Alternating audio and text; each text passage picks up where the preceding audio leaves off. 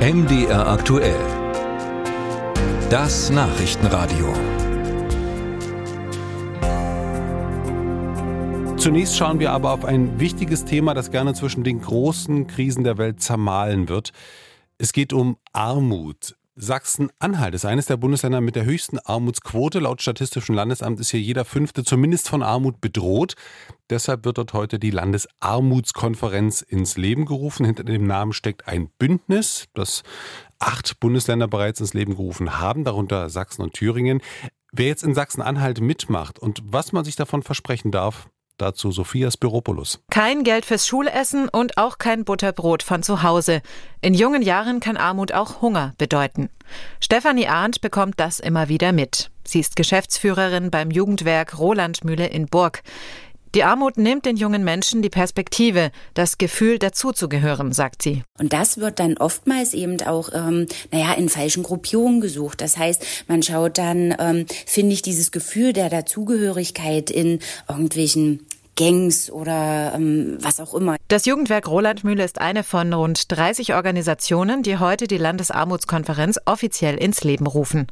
Einerseits, weil es immer mehr arme Menschen gibt, sagt Steffi Schünemann, Vorständin beim AWO-Landesverband Sachsen-Anhalt, der federführend mitorganisiert. Und parallel sehen wir aber auch ein mangelndes Verständnis eben in der Gesellschaft gegenüber armutsbetroffenen Menschen und das gefährdet aus unserer Sicht den sozialen Zusammenhalt. Laut dem Armutsbericht des Paritätischen Wohlfahrtsverbands liegt die Armutsquote in Sachsen-Anhalt bei 19,2 Prozent. Etwa jeder Fünfte ist betroffen. Eine höhere Armutsquote haben nur Berlin und Bremen. Tine Hauptner forscht an der Universität Jena zu ländlicher Armut in Deutschland und erklärt das unter anderem mit der Wende. Betriebe wurden privatisiert, viele auch geschlossen, massenhaft Menschen arbeitslos und viele junge Menschen gingen in den Westen. Und jetzt sehen wir auch durch den demografischen Wandel jetzt in den letzten Jahrzehnten, es sind auch ganz stark alternde Regionen und Landkreise, wo die Jungen sozusagen weg sind, weil sie auch weg müssen, um bessere Jobs zu finden. Das ist ein bisschen wie eine Negativspirale. Kai Marquartzen, Armutsforscher an der Fachhochschule Kiel, nennt noch einen weiteren Grund. In den vergangenen Jahrzehnten habe der politische Wille gefehlt, das Thema anzugehen.